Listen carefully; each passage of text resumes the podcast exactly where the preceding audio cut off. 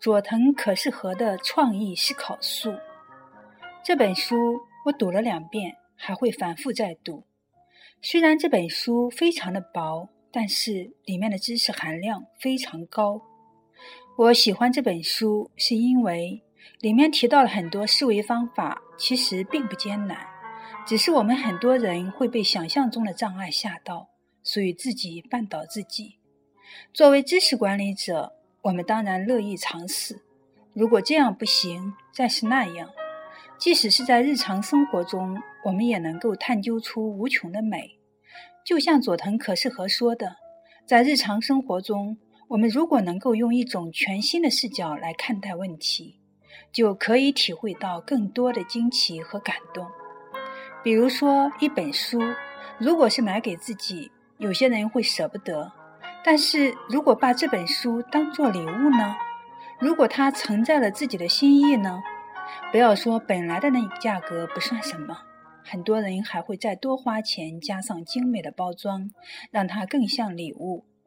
我出了新书以后，特地在书里面签名，再加上赠语，送了不少朋友。我并不指望朋友们都去读这本书，书评等也完全不指望。我是把这本书当做贺卡来用，传递我的心意。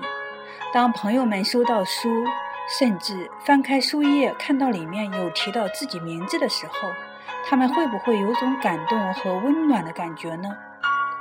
我们应当尝试去打破一切的桎梏，而不是用这些桎梏来去约束自己的思维。当有人对我说这样不行，那样也不行的时候，我通常并不要去说服他，因为说服是没有用的。每个人的改变最佳的模式是由内而外。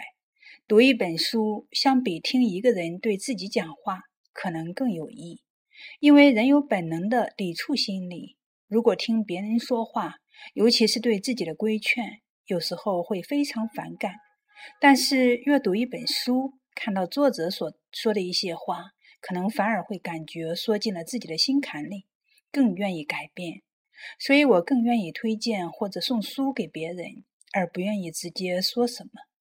这本书我推荐了不少次，因为我觉得很多人都需要通过这本书可以明白到创造性思考真的并不难，而一旦学会创造性思考，人生也许并没有多少解决不了的难题。